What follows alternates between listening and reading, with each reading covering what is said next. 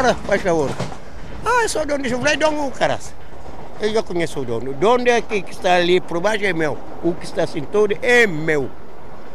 Cabra, coisas, galinha, pato, coelho que eu tenho ali é meu. Estamos num terreno que está entre duas linhas, a linha que liga Campanhã a São Bento e uma linha que já não funciona, mas que existe, que liga Campanhã à Alfândega.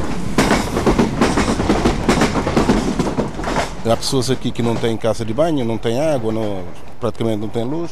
E essas coisas, no, no certo que nós estamos, é bem necessário. Nós não estamos noutro sítio porque nós não podemos.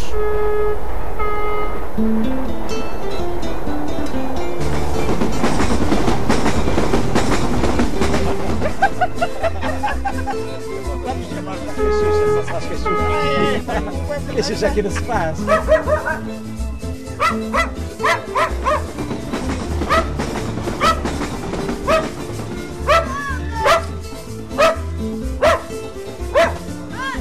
Nas escarpas que se dobram para o Rio Douro, ergue-se um bairro, escondido na cidade que é todos os dias paisagem do abrir das janelas de 20 pessoas que lá moram.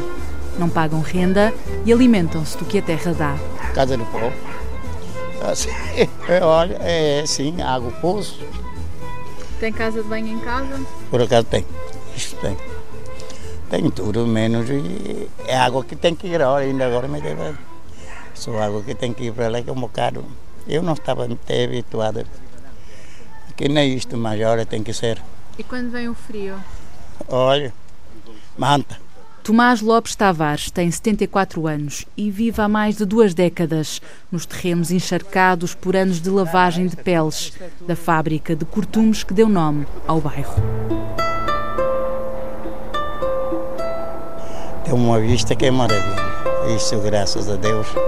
Aqui temos uma, uma vista é impecável. Ao bairro Rio Bom não chega quem quer, mas quem o procura. É preciso atravessar o bairro dos Moinhos.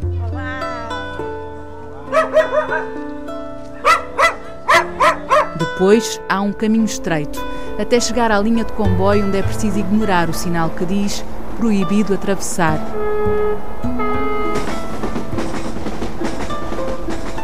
Depois da linha, o Rio Bom fica à distância de um portão que se abre. Olha, parece que viemos a tempo. Eu disse para ele lá ter que o seu Marcos estava aí, tu não foste. Tarde. Bom dia. Então eu disse que eu não posso ir porque eu vou ali tratar de assunto da minha filha. Qual é a Eu, filha? lá. Qual é a filha? São, elas são Bom muitas. Nós todos, nós às vezes, quando estamos em bens, que nós fazemos boa comida, chamamos uns aos outros, juntamos, fazemos tudo. Cachupa, o que for, é assim. Cachupa ainda eu faço na casa dela, eu faço. Ou agora, quando fazemos assim um arroz de cabidela, fazemos uma coisa assim. Olha, Ai, no- olha, no- olha no esse. sábado, sábado foi. Sábado foi arroz do cabidela. Não gosta? Estou ali para trás. Está ver? Está aqui. Didi, assim é conhecido Tomás Lopes Tavares, um dos moradores mais antigos. Tem um olhar sorridente, usa sempre um boné e tem aquilo que diz ser uma intenção malandra nas palavras. Gripe. É gripe que você passou. é? E a menina? A vida teve altos e baixos. E foi ali, no Rio Bom, onde tinha amigos e familiares, que encontrou um refúgio. Ah, mulher branca portuguesa. Era a minha mulher. A minha ex-mulher. Ela já era enfermeira ajudante, já foi para Coimbra tirar o curso de parteira, já foi a, a enfermeira de primeira, ganha pasta. Deixou-me. Com as costas apoiadas num dos muros roubados à escarpa, aponta para o galinheiro, onde agora tem cerca de 10 animais. Já teve 50. Galinha para criar, para comer, para dar o, a minha família. E faz com o dedo uma circunferência no espaço, pontuado com chapas de zinco, e sente-se o dono daquele disfarce pregado nas ruínas da família Rio Bom. É, o Diogo, eu já conheço o dono. O dono é que está ali por baixo é meu. O que está assim todo é meu. Cabra, as coisas, galinha, pato, coelho que eu tenho ali é meu. Não é de ninguém.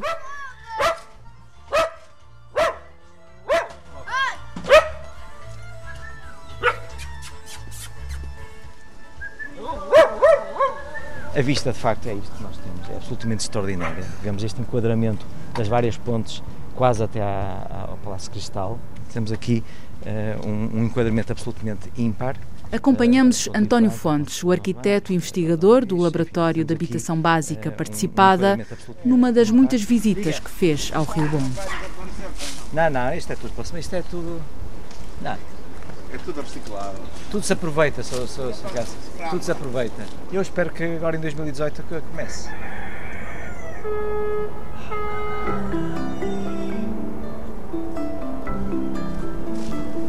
É uma comunidade de cabo-verdianos que se instalou num espaço uh, desocupado, vazio da cidade, entre duas linhas, uh, uma a funcionar e uma de, uh, que já não funciona, ligando a Campanhã um, Alfândega. E de facto é um espaço, a indústria tinha-se deslocalizado para as zonas periféricas do Porto e o espaço ficou vazio, como estava numa zona de acesso muito uh, condicionado, uh, houve uma ocupação de quem não tinha espaço para viver noutro sítio. Uh, quem vai lá descobre que de facto tem ali uma, uma, uma cidade fantástica. Diri! Ó, oh, Didi. O Didi está aí. Aonde? E nós fomos envolvendo, porque o Fernando Matos Rodrigues, uh, neste trabalho de muitos anos, conhecia, conhece mu, mu, uh, muitos, uh, muitas áreas de, de habitação básica na, na, nas ilhas, na, nestas escarpas, e era um, um, processo que o Fernando já, já acompanhava há muitos anos pronto, já tinha uma relação de alguma proximidade com a comunidade que lá vivia. Pronto, e nós, como estamos ligados pelo laboratório, uh, pensámos que seria importante uh, o laboratório dar um contributo neste, neste, neste local. Então vamos lá abaixo, está bem? Ora viva! Viva, senhor Max! Ah, vamos ter aí galinha. Sai criança ou quê? Ah, você, você parece um feijão, parece um feijão verde. É, ah, mas não sou lá. Fernando Matos Rodrigues é recebido como um amigo. O trabalho de 30 anos no laboratório como investigador, quer nas ciências sociais, quer na arquitetura, fizeram com que ganhasse uma proximidade com as comunidades que foram sendo excluídas à medida que a cidade crescia. Na década de 1999, 2000, decidimos estudar a escarpa toda das fontainhas e dos guindais. E ao colocar lá os alunos a fazer trabalho, nós fomos conhecendo o problema. Depois decidimos, já no âmbito do laboratório. E que eu, problema era esse? O problema era exatamente a, a falta de habitação digna uh, para as pessoas que ali viviam. Fossem os cabo-verdianos, fossem os moradores das Ilhas dos Guindais, fossem os moradores do bairro Nicolau, que foi demolido. Portanto, quer dizer, havia ali, primeiro, uma, um, um, alguns problemas graves de habitação, outros não, porque algumas casas tinham sido, uh, digamos, intervencionadas em termos de autoconstrução. Mas havia uma coisa muito importante, é que ninguém, ninguém uh, tinha interesse em sair de lá. Você pode ter dono de terra, mas o resto é meu. Contactada pela Antena 1, a família Rio Bom não quis gravar sobre este conflito que se foi suavizando com o tempo e também com negociações que decorrem há três anos. É meu. Afinal, qual é o direito desta comunidade à terra que ocupa há três gerações? Os moradores podiam fazer uso do capião, mas os, os proprietários podiam exatamente recorrer e, portanto, estávamos ali em processos de contencioso que iriam ser caros e iriam ser morosos e ambas as partes iam perder imenso nisso. Os problemas iam se arrastar. E, portanto, eh, foi possível, e essa questão pôs-se em cima da mesa. Nós fizemos um seminário extremamente provocador, eh, em que o objetivo era uh, processos de legalização de ocupações, uso capião. A família ficou extremamente. Uh, portanto, uh, chocada, não é? E sentiu-se muito desconfortável. Apareceu nesse seminário. Pronto, e isso foi, a partir daí conseguiu-se construir uma, uma plataforma de entendimento. E o, o, o, principal objetivo do laboratório é fazer uma espécie de mediação inteligente. Isto é, nós neste momento já chegamos a um entendimento comum, pelo menos um entendimento base, o que é que se quer ali fazer.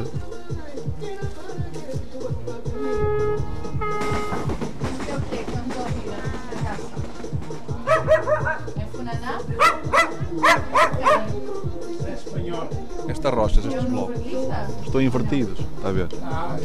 Qual é o projeto que se está a desenhar para o lugar que a cidade esqueceu? A área da, da escarpa é uma área espetacular, tem um enquadramento e uma, uma, continu, uma um conjunto de construções fantásticas, fantásticos. Uh, muitos deles estão em ruína. Portanto, interessa uh, repor uh, essas construções na, na, na na, na, sua dignidade inicial, tornar sólida a própria escarpa. Os próprios edifícios que existem na escarpa são um dos meios de tornar a escarpa mais resistente, uh, mais sólida e, e, pronto, e neste equilíbrio uh, uh, encontrar soluções para a habitação de custos mais baixos, que permita manter as pessoas que lá vivem a viver no, no local, mas também abrir eh, para que mais pessoas possam ocupar a escarpa vivendo lá. E mas também... estamos a falar de um hotel e de casas que as pessoas passam a pagar rendas? Sim, passam a pagar rendas. Os, estamos a falar dos novos. Sim, é, é, é habitação para poder rentabilizar com, com rendas, e eventualmente vender uma parte também do património, que pode ser para imobiliário puro, habitação, como pode ser para negócios, nomeadamente eh, o, o, o, o negócio de turismo. E como vê o mais antigo morador do bairro, Acácio Gonçalves, a promessa de uma casa melhorada. É, a nível de construção, praticamente não sei dizer, só sei dizer quem vai fazer a obra, porque nós o que podíamos já fizemos. Quantas pessoas vivem aqui, tem ideia? Por alto serão 20. Somos todos vizinhos, amigos, conhecidos, conterrâneos. A nossa vida é assim. Se um precisa de ajuda, peça o outro, outro se precisar, peça uma minha, é assim que funciona. Opa, olha, parece que viemos até. Passamos o portão de madeira até à casa de Acácio Gonçalves, onde mal cabem 30 metros quadrados. Cabe sim o conforto das imagens que contam uma história. Eu e a minha namorada, eu, uma irmã minha que está em França, essa foi lá para Armário e Caridade e trabalha em Brasil. Sobre a mesa forrada por uma toalha de plástico preenchida de flores amarelas. Sobre aquela mesa que ocupa a sala quase toda, Acácio Gonçalves deixa cair as mãos em jeito de descanso daquele dia em que chegar a casa foi um verdadeiro desafio. Sr. Acácio, como é que trazem as compras? À mão. Qual é o acesso que vem? O acesso é ali para a linha, para onde a menina veio. Compramos as compras, compramos o que podemos. E quem tiver caro chega ali no portão, tem que ser a mão. Não há outra forma. É e é por isso que este espaço foi esquecido, é porque era um espaço de, de acesso limitado. difícil, limitado, eh, quase que invisível, porque estava atrás de, de entre duas linhas. Pronto, e, e, e, e chega-se cá e descobre-se que há um espaço com potencial magnífico.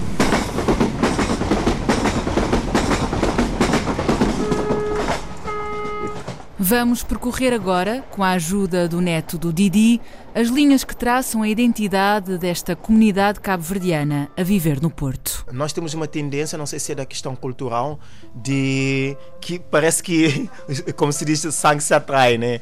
E a gente sente-se bem juntos, né? Mas isso acho que não fecha, apesar de nós estarmos sempre em bairros onde normalmente tem a maioria cabo-verdiana, mas isso não fecha as portas aos outros, né? E isso não nos impede de lidar com os outros. Guardamos as nossas raízes, não sei se é por questão, pelo fato de, da própria comunidade cabo-verdiana ser uma comunidade e bastante de imigrantes, né? Se formos ver a população cabo-verdiana é quase 50-50, lá é 50 fora, né? Mais ou menos. E não sei se isso é que nos leva, de certa forma, a ficar muito juntos, né? a essa atração, mas não penso que isso seja um gueto. Elson Lopes é o neto de Didi. Conheceu o avô quando tinha 18 anos. A distância adiou contactos que agora Elson retoma sempre que pode. Senta-se no banco de cimento construído no corredor que dá acesso às casas. Ajeita os óculos na cara e abre um sorriso quando fala da formação que está a fazer. Estuda no seminário de Gaia e veio visitar o avô. Já viu o outro lado do mundo e é do Brasil, onde esteve em missão, que trouxe uma outra realidade. Eu estive agora ultimamente no Brasil, onde senti uma discriminação institucional até, uma discriminação muito maior. E quando eu estive lá, e eu pude dizer para mim mesmo, afinal em Portugal não há assim tanta discriminação, né? E é verdade que a gente às vezes sente alguma alguma discriminação. Eu como não, não tive no mundo do trabalho, não posso falar nesse sentido, mas as pessoas olham para ti com, e perguntam, sabes ler? Né? Uma coisa assim que parece que não, sim, aqui no Porto. Onde senti mais foi aqui no Porto, né? E perguntam, sabes ler? E tu diz, epá, se eu estou a estudar, obviamente sei ler, né?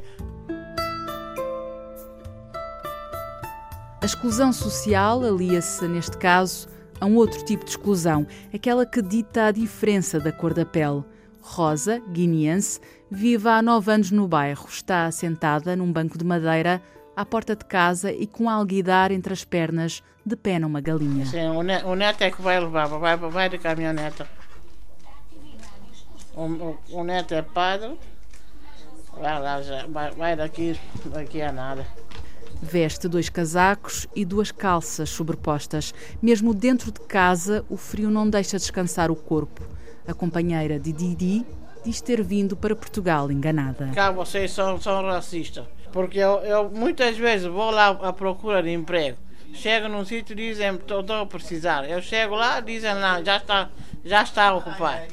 Lá porque eu sou preta, dizem logo que está, está ocupado. E, um, e, um, e uma vez no centro de emprego, mandaram-me eu e a minha amiga, aquela é mais escurinha do que eu, e também ela tem nacionalidade.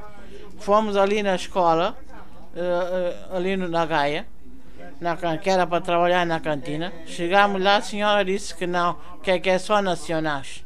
Mas o sossego do Rio Bom, onde não entram as drogas nem os conflitos, compensa.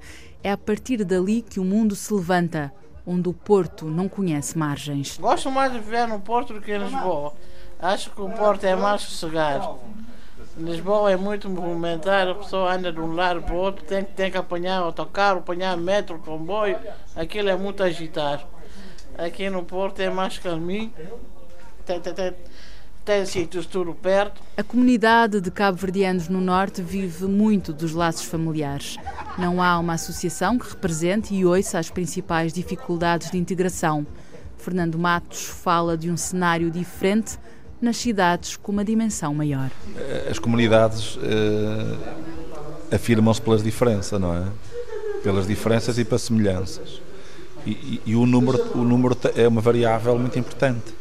E porquê? Porque se a comunidade for, for maior em número, tem maior peso. E isso faz com que as pessoas se agreguem com mais facilidade e sintam maior proteção no, numa cidade. Mesmo sendo uma cidade como Lisboa. Porque Lisboa não é Chicago. É uma cidade europeia de uma escala média, metropolitana média. E, portanto, ao, ao terem uma comunidade com maior peso de número, eles têm maior rede e maior presença dentro do contexto urbano. No Porto, a cidade é pequena, mas como são uma comunidade pequena, eh, há menos capacidade de, de congregação, isto é, quanto maior for a bateria, maior capacidade tem a bateria de congregar. E, portanto, a comunidade, ao ser pequena, eles fragmentam-se com mais facilidade, pulverizam-se com mais facilidade em termos sociais. Essa dispersão de lugares traz muitas outras histórias de cabo-verdianos. Fomos conhecer, ouvir as principais preocupações daqueles que acabaram de chegar a uma cidade nova.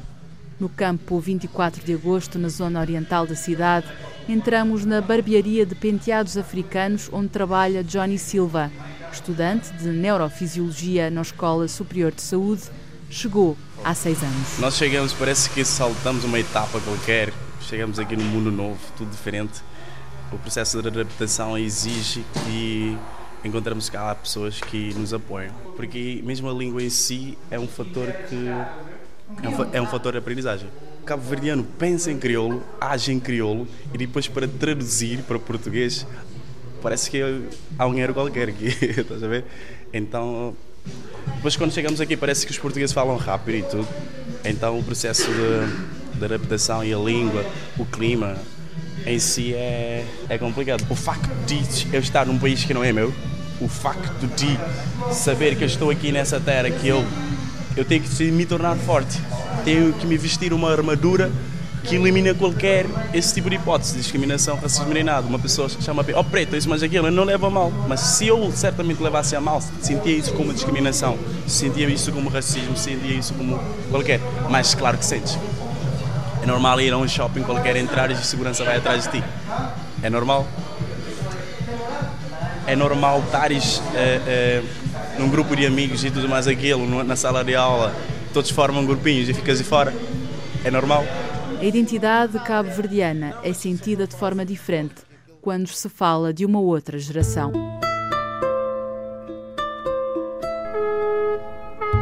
É como chama-se preta. Por isso que eu disse que eu sou Didi preta.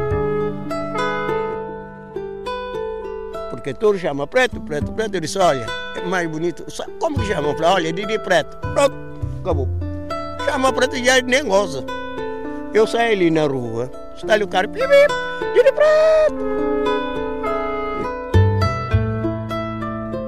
Por exemplo, enquanto o, senhor, o Didi falava que sentia muito mais português e afirmava-se como português, porque viveu aquela passagem do Estado Novo para a democracia, aqui a comunidade, pelo contrário, afirma-se muito mais pela identidade da diferença.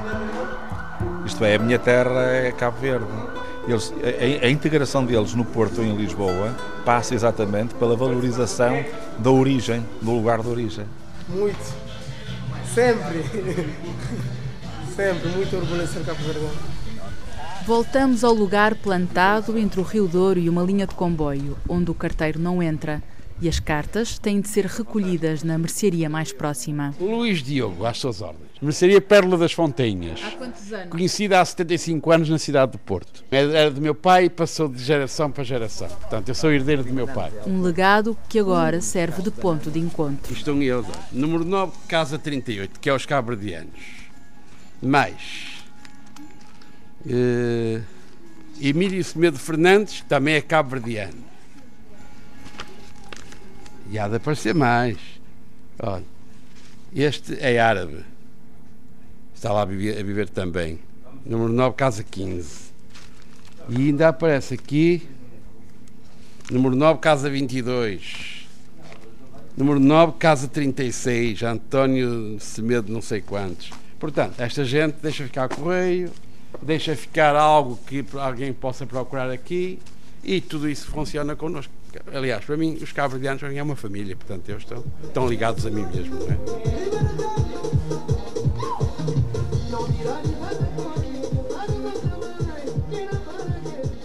Voltamos a descer a rua íngreme de volta ao bairro e no mesmo caminho encontramos Mariano Carvalho, que veio almoçar a casa de bicicleta, pedalou os mais de 13 quilómetros que separam um escritório onde trabalha como desenhador civil das Fontainhas. E a grande parte do pessoal de Cabo não conhece, não conhece esse, esse bairro, nem sabem se existe sequer.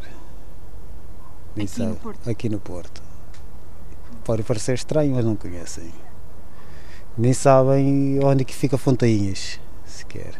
Eu falo por mim porque eu também, eles já viviam ali há muitos anos e eu não fazia a mínima ideia que isso existisse. Não fazia a mínima ideia. Entretanto, quando vim, eu pensei, será que alguém vive aqui? E hoje estou aqui a viver. Mas gosta? Gosto, gosto, gosto, gosto. Por causa da vista, por causa do meu sossego. Simplesmente isso. E vai ficar por cá? Se eu vou ficar por cá. Não, não tenho muito perspectiva em ficar muito mais tempo por cá. Por cá, ali ou no Porto? Ali, ali. Mas quer ficar no Porto? Sim, o Porto é a minha casa.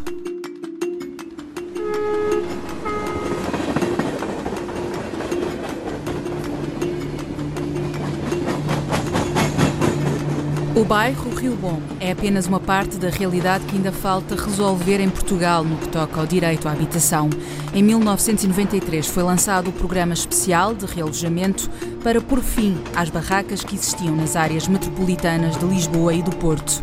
O programa envolveu 28 municípios e, na altura, foram identificadas mais de 48 mil famílias a viver em construções precárias. Mas até hoje ficaram por realojar 2.800 famílias e outras ficaram de fora do recenseamento. O programa parou em 2009 por falta de dinheiro e, por isso, com a aprovação de todos os grupos parlamentares, há cerca de um ano, o Parlamento recomendou ao Governo um levantamento nacional sobre as necessidades de realojamento habitacional.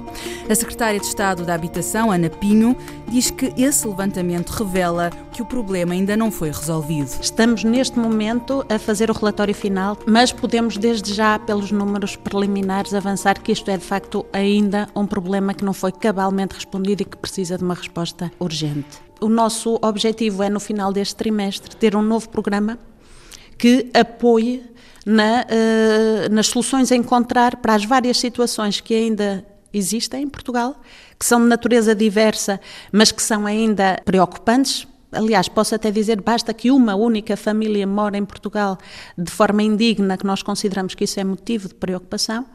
Uh, e para ver se começamos a dar quase um, nesta nova geração de políticas de habitação um novo impulso para erradicar essas situações no nosso país.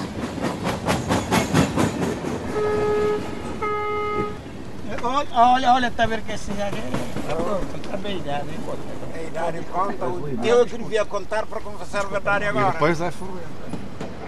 Contactada pela Antena 1, a Câmara Municipal do Porto diz que não comenta assuntos de um bairro privado. Há pessoas aqui que não têm casa de banho, não têm água, não, praticamente não têm luz. Para Isolino Pereira, desempregado, 45 anos, o Rio Bom é apenas o lugar possível. E essas coisas, no, no certo que nós estamos, é bem necessário. Nós não estamos noutro sítio porque nós não podemos.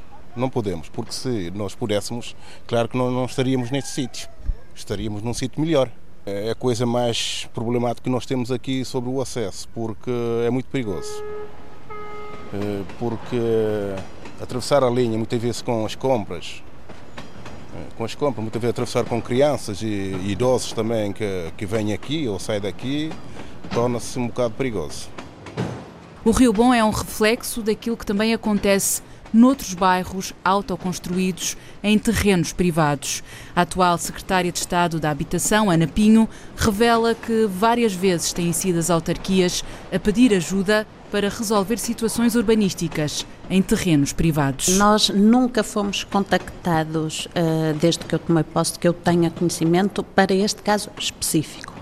Não obstante, a Câmara Municipal do Porto, no, no âmbito dos, das auscultações públicas que nós temos estado a fazer para a construção do novo instrumento de apoio ao, a, às graves carências habitacionais, sinalizou que uh, seria importante ter em conta uh, que este instrumento permitisse soluções que apoiassem uh, quando a propriedade é privada. Por isso, em, em, em, concreto para este bairro nunca fomos uh, contactados. Estamos a ter em conta situações semelhantes, nomeadamente até sinalizadas uh, em, em, geral, não em particular com nenhum nome pela Câmara Municipal de Porto, mas por outros municípios também que necessitariam de uh, um, um, instrumento que os apoiasse quando o que está em causa é de facto uma questão de regularização de uma situação urbanística não pública.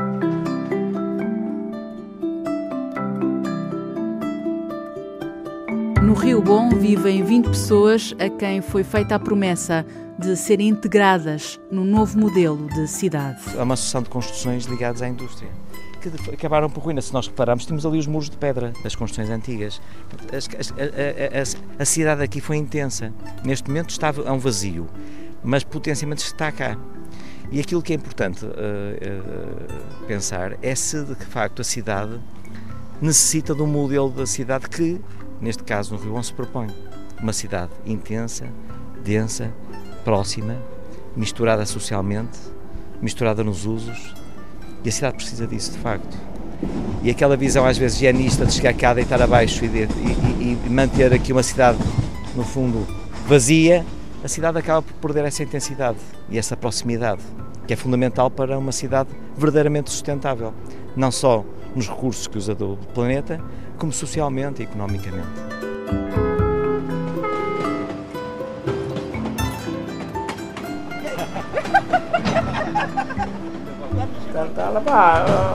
Oh, claro, olha, mundo.